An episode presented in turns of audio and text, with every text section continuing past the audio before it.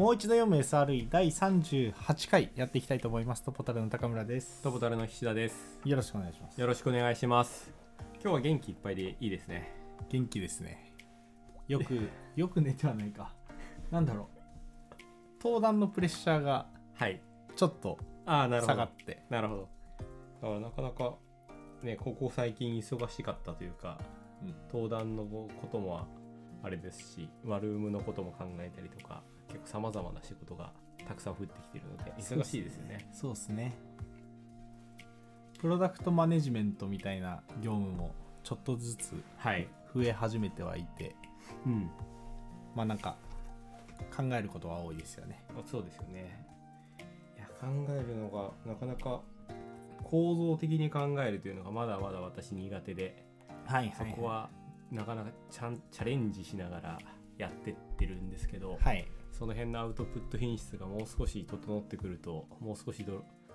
加速的に仕事がはかどるのになっていつも思いながらやってますね。難しいですよね、うん難しいですね。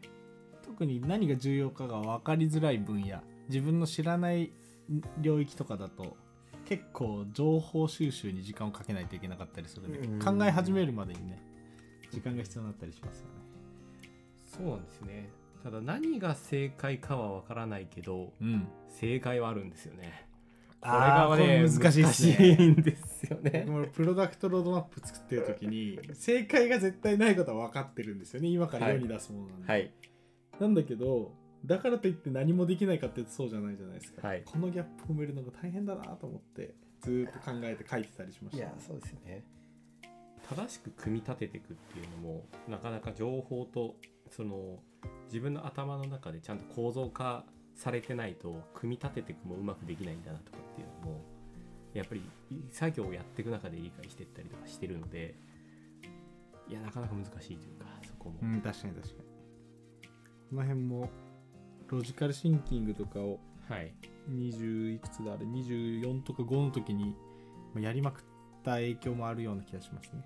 なんか常に自分が考えてる時にもう一人レビューをしている自分がいてはい。その人に「いや高村君これ間違ってない?」みたいな指はい。摘が 来るんじゃないかっていうのを考えながらか、はい。話すうんとかアウトプットしたりするんですよね、はい。そうそうそうするとちょっとずつこうクオリティが上がっていくっていう。うんうん。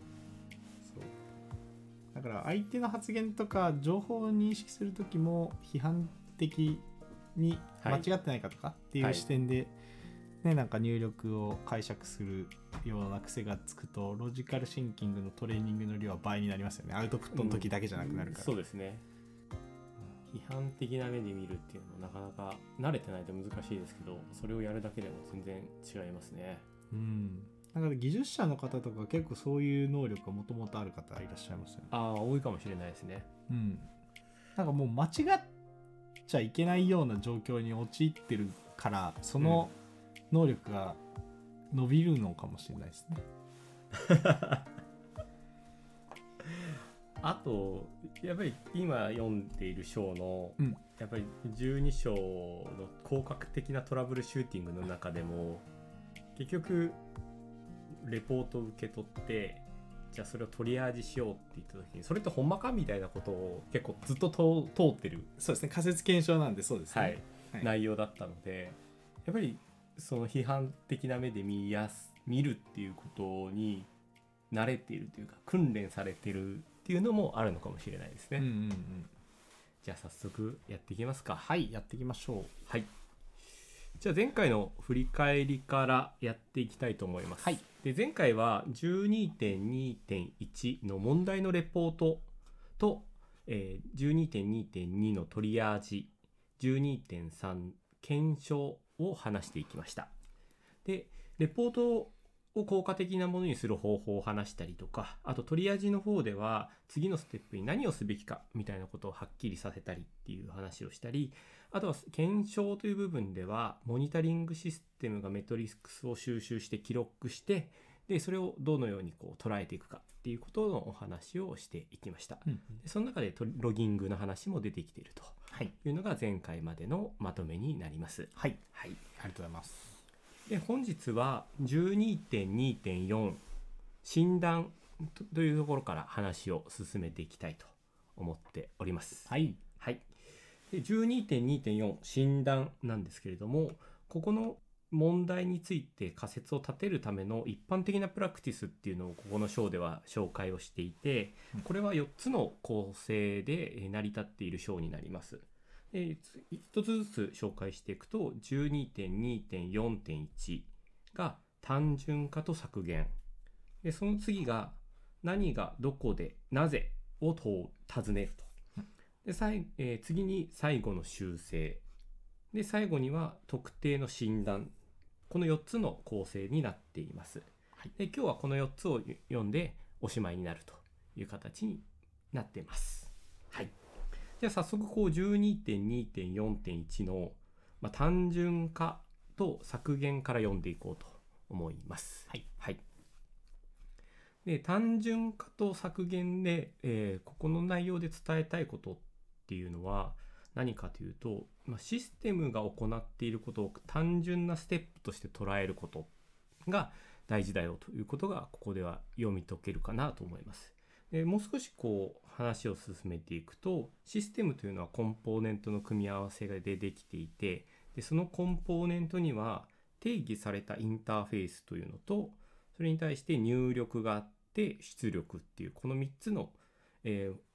情報が存在しますと。でコンポーネントとコンポーネントで流れるデータっていうものがありますと。はいこの4つがあって、えーデータを確認するとコンポーネントが正しく動作しているのかどうかっていうのが判断できるよねっていうことがこの中で書いてありました。うんでじゃあデバッグこのこう、えーコンポーネントというものををデバッグしていこうっていうふうになった時に、えーどういうふうにできるかっていう話を次していくんですが、えーデバッグの方法としては再現のあるテストケースを与えて返される結果が期待の通りになっているかどうかっていうのを各ステップで確認していくっていうのが一つの方法としてあるよというふうに書いてありますうん。でこの方法は再現の性のあるテストケースであれば、まあ、自分の手元だったりとかあとはテスト環境というので使えるよねと。うんでテスト環境で使えるっていうことはまあデバッグ自体もす早く進められるしあとはリスクの高いテクニックっていうのを使えるというふうに書いてありました。で実際こうじなんだろうリスクの高いテクニックってどういうことがあるんだろうっていうのはちょっと私は分からなかったんですけども、まあ、この辺なんかはあのもしかすると高村さんとか皆さんの方がなんかイメージはつきやすいのかななんていうのをちょっと読んでて思ったところになりますね。なるほどなるほど。テスト環境というかテストケースですよね。あそうです。テストケースですね。はいはい。テストケースを、えー、とこの文章の中ではテストケースを、えープロダクションではない環境でも使えるようにしましょうというふうに言っているので、はい。まあ、それが、えー言葉としてはテスト環境だったりとか ステージング環境かなっていうふうに思って 今そういう言葉を使いました。あってそうですあってそうです。そうですね。プロダクション環境にも影響が大きく。はいはいはい。まあなんかこれは今いトラブルシュート中の話とは言ってはないのかな？単純に入力出力とデータの流れの話をしてるんですかねあそうですね。はいはい、エラーの原因を調べるっていう時に、まあ、例えばログを全部、えーデバッグフラグをオンにするみたいなはいことをしちゃうと、例えばプロダクション環境ではアクセスが1分あたり何百とか何万とか来てる場合にログ出力だけで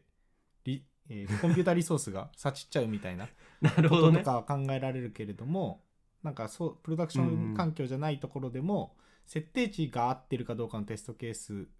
がもしあれば、えー、と投入できるかどうかっていうのの確認はテスプロダクションプロダクション環境以外でもできたりするよねって話なのかな。ああそういうことだと思いますね。はいはいはい。なるほどね。確かに確かに。まあなんかこうプロダクション環境でも反映できるデバッキングっていうのをやらなきゃいけないんだけれどもはいデバッグをやるってなった時にそのデバッグのやり方が間違って二次障害になったら本末転倒ですよね。はい。はい、うんうんなので、えー、とテストケースをもとに安全にデバッグができるようにしようみたいなうん話も一定含まれてるのかなという気はしますね。確かに。そうなのでそれがエラーの原因となっている可能性を調べるためのデータを挿入できるかっていう話なのかな、うんうんうん。うん。ありがとうございます。まあ、ちょっとこの抽象的な話なので解釈が若干難しいですけれども、うん。はい。まあ、テストケースがあれば、それを軸にいろんな変更が、プロダクション環境と同等の感覚で、他の環境でまず試すことができて、うんっていうのが試行錯誤できるのが価値としてあるっていう話なんですかね。あそうですねはい。はい、ありがとうございます。あとはデバッグの方法としては、今説明したもの以外に、分割統治法というのと二分法が記載されていました。で分割統分割統治法は、えー複数のレイヤーを持つシステムやデータ処理のパイプラインに対して有効的っていうふうに書いてあって、一つ一つのコンポーネントを順々に調べていくというような作業のようです。で二分法は、えーこれとは違くて大規模なシステムに有効的でコンポーネント間の通信パスを2つに分けて扱うというふうに書いてあります。で障害が起きている可能性があるコンポーネントが残るまで調査していく作業というふうに書いてありました。で二分分割統治法の方はなんとなくイメージはつくんですが二分法の方はなんかちょっとこうよくわからないなってなって読んでいたところになりますね。分割と書は理解できた？分割統治法はなんか一つ一つこうデータの流れに合わせて調べていくっていうことをやっていくのかなというイメージを持ちました。なんかこれあれですね計算機アルゴリズムの話に似てる気がする二分法っていうのは、うん、えーと通信がこうあってで、はい。1からじゃあ100まで左からこう裁判したとするじゃないですか、はい。この経路をはい。そしたらどこから確認すればいいかっていう話が、まあ、まずあるわけですよねはい、そうですね。はいでそれをどっかで2つにまず分けましょうとあ、もう大きく分けようと。はいうんうん。でじゃあごいずれ1から50までを確認してはい。これがダメだったらこの中に問題があるよねって話になるわけです、そしたらじゃあ0から25を確認しましょうか、12まで確認しましょうかって言ってどんどんどんどうんんそのコンポーネントの特定を範囲で絞っていくっていう話だと思います。なるほど。ありがとうございます。はい、なるほどね。だから分割して分割してどどこが問題なのかねっていうのをどんどんどんどんこう大きい分割から細かくしていくっていうことですね。そうですねなので二分をどんどん繰り返ししていくっていう繰り返していくっていう。話ですね。はい。ありがとうございます。はい。はい。じゃあ次が12.2.4.2のな何がどこでなぜを尋ねるという章になります。はい。はい。異常を起こしているシステムは何かをし続け何かをしようとし続けてますと。うんで単純にこう私たちが期待している結果でないことをやっているだけなんですっていうふうに書いてあってでじゃあそれはその何がどこでなぜっていうこの3つの問いに対して明らかにすると、えーいいよというふうに書いてあります。もう少しこう何がっていうのとどこでっていうのとなぜっていうのだけだと分かりづらいのでもう少しこう言葉にしてみるとどんなふうに書けるかっていうと、まあ、そのしょその今の症状は何ですかっていう話となんでそのような動作になってるんですかねっていう質問とあとどこでリソースが消費されているのかまたはそのどこに出力されちゃったのかの問いを立てた時にそれに対して答えというのが出せるとその異常の様子っていうのを理解できるんじゃないかなと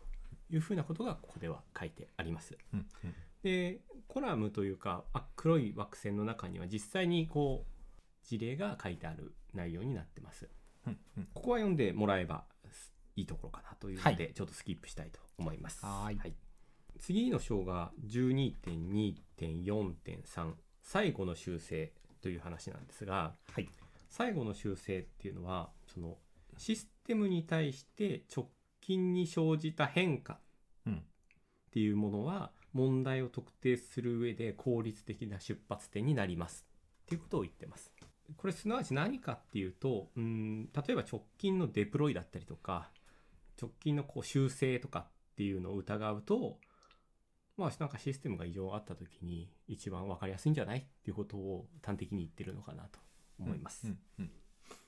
であとはこういろいろ書いてあるのはそのシステムがうまく設定されていればその広範囲のログが取得できていてそのシステムのパフォーマンスや振る舞いの変化っていうもの変化をシステムの環境変、えーシステムや環境における出来事と関連づけることができるようなダッシュボードモニタリングダッシュボードを構築することもできるんじゃないっていうことがここでは書いてあるという内容になっています。うんで図の方にはそのデプロイをした時間から、えー赤いグラフが SLO を超えるようなエラーレートになっているみたいなグラフがあの図が書いてあるという図になってますね。うんこの辺りも本を読んでもらうとちょうどこうん。わあまあ分かりやすい図にな なってるねっていうふうには見えるのかなと思います。で実際こういうようなそのダッシュボードみたいなのは作ることっていうのはあるんですかね？はい。あのやっぱりあるんですね。時代は進化してて、はい。この SRE 本が出たタイミング、はい。特に国内だと2016年の段階でこのデプロイメントとエラーレートのグラフを合成するっていうはいのを合成グラフの合成というかこの重ね合わせて見るっていうのはできなかっできないことの方が多かったと思うんですけど今だとニューリリックではおそらくあれですねデプロイメントの線をこうこの本当にこの図のようにはい。グラフに出すことができます、ええすごい。そうなんか実際にニューリリックの方のセミナーでその話を聞いたので事実だと思いますすごいな。はい。なるほどね。でさらにこの本で言ってるのはこのデプロイ以外のイベントとかもちゃんといモニタリングのダッシュボードに紐付けてはい。やっておくといいよねって話をしてるんですね。これまたレベルが高いですね。はい。ニュース記事に載りましたみたいなやつはい。とかもこうペットここにイベントフラグとして立てたらモニタリングのダッシュボード見ただけでああなるほどねっていう感じにはなりますよね、うんあちょちょっと違うかシステムの変更の話をしてるから変更に関するものな方がいいのかなまああのあそうかもしれないですね。オンラインメンテナンスをインフラ側でやったとかうん。なんかその辺のフラグとかもこうやってグラフにきちんと出せるといいですよね、あとは新しい機能をリリースしてとかっていうのも、あ、でもそれはデプロイにつながるから違うか。そうですね、うん広くデプロイの範囲には入る入っちゃうんですねかも。しれない、うんうんうんなるほど。でもこういった進化がどんどんどんどんされてってると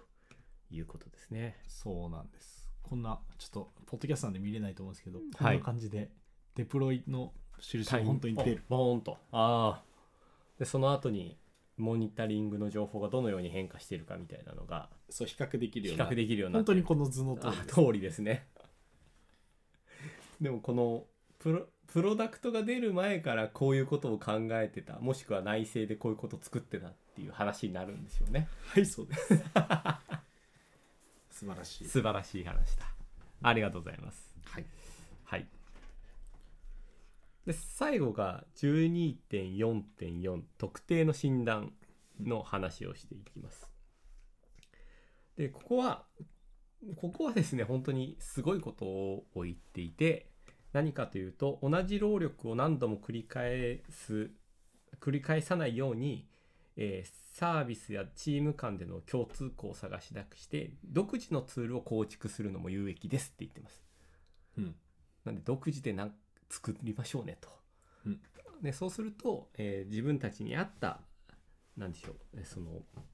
特定の診断っていうのがサービスに合った診断っていうのができるんじゃないっていうことをここではお話ししています。で、SR、Google の SRE ではこういったツールを作ることに多くの時間を費やしているよということをお伝えいただきました。素晴らしい。素晴らしい。さすがでございます。でなるそうですね。章になりますねここは、はい。ここまでできると本当に素晴らしいんだろうなとは思いつつもやっぱり全体通して眺めてみると最後の修正のお話だったりとか、うん。まあすごくこう分かりやすいですしあとはどう何がどこでなぜみたいなところを自分に自分というかあの問いを立ててそれに対して書いてみるとかっていうのはまああのシステムを知ってなくてもうん。できることだなというのは本当にここの章を読んで分かったことかなと思います。確かに。なんか大きいウェブ企業とかは監視の一連のツール自前で作ってたりする例は国内でもありますね。そうなんですね。はい。なんかそういった話は全然1社2社じゃなくて結構聞い聞いた記憶は過去にあるので、うんうんうん、まあやるところは結構やってるのかなって気がしますが。まあちょっと Google が取り組むレベルとそれが必ずしも一致しないとは思いますけど、はい、やはりその一般的に提供されている監視ツールとかモニタリングツールではかゆいところに手が届かないみたいなことはまあまああって。はい、そのあたりを自社のうんサービスに適した形にするときに、トータルで考えて自前の方がコストが低いだろうみたいなはい風に判断することっていうのもまあ多分あるんでしょはいうーんなるほどねうね。うん確かにシステムごとによっては自分たちで見たい情報っていうのが異なることはありますよね。うん、うん、そうですね。うん、でシステム自体が今こうたくさんのシステムとつながってるじゃない。なので見たいポイントっていうのが結構異なってるとじゃあそれがシス、ね、サービスで適用できれできれば一番いいんでしょうけども、うんできないこともまあまああるでしょうからそれをじゃあ自前でどのようにこう作っていくかみたいなところは一つこうやっていく作業になっていくんでしょうね。そうっすね。まあ今でこそ結構データドックとかはい、プロメテウスとかその辺の、その先進的なうんソフトウェアがみんな使えるようになってますけど2010年の前半とかはそういったツールも特になくオンプレでオオープンソースとかを抱えるような感じだったのでああなるほど。はいまあなんか結構自前で作るっていう判断はしやすかったような気もしますよねその頃だとザビックスとかですか？あそうですそうですですよね。はい、まあ、なんか結構上げるときりなく。はいありますけれどもあじゃあもう昔はそういったものをオンプレで自分たちで準備してそれで監視するみたいなのケースは結構多か結構多かっったんですと思いますね。でそれじゃあ全然あの要件を満たさないってなった時に自前で作るとかっていうケースもあったと思います。なるほど。そういう時代からかなりやっぱり進化してますね。もう10年も経つと。ですね。なあありがとうございます。はい。はい。じゃあ今日はですね以上にうんなります。了解です。ちょっと思ったより短く終わってしまった。いやいいんじゃないですか？こんな回があっても。あそうですかね。いやでもあれですね本当につくづくはい。その思考力を試されるような業務なんだなという気は しますねトラブルシューティングで仮説検証。今この今回読んだ範囲でも「なぜ?」とかね、はいどこで?」とか日はい。そういう疑問符を自分に尋ねるとうん。自分に対して打ちつけて問題を細かく分割していくとか、はい。なんか分割統治法とか二分法っていう問題特定のアプローチのはい。方法とかっていう、この基礎的なプラクティスがこの SR 本に出てくるっていうのは一つ面白いところかなと思いますよね。うんなので本当にその技術的な知識うんうん。はもちろんですけれどもこういった思考法とか思考のプラクティスとかも、えー知見を広げておくとさらにこのトラブルシューティングの業務はあの促進されるんでしょうね。はい、まとめに入るんですけども、はいまず今日は12.2.4の診断をすべて読んでいきました。はいで、12.4.1が単純化と削減。12.2.4.2が何がどこでなぜを尋ねる。で、12.2.4.3最後の修正。12.2.4.4特定の診断と。この4つを読み進めていきました。はい。以上になります。ありがとうございました。ありがとうございました。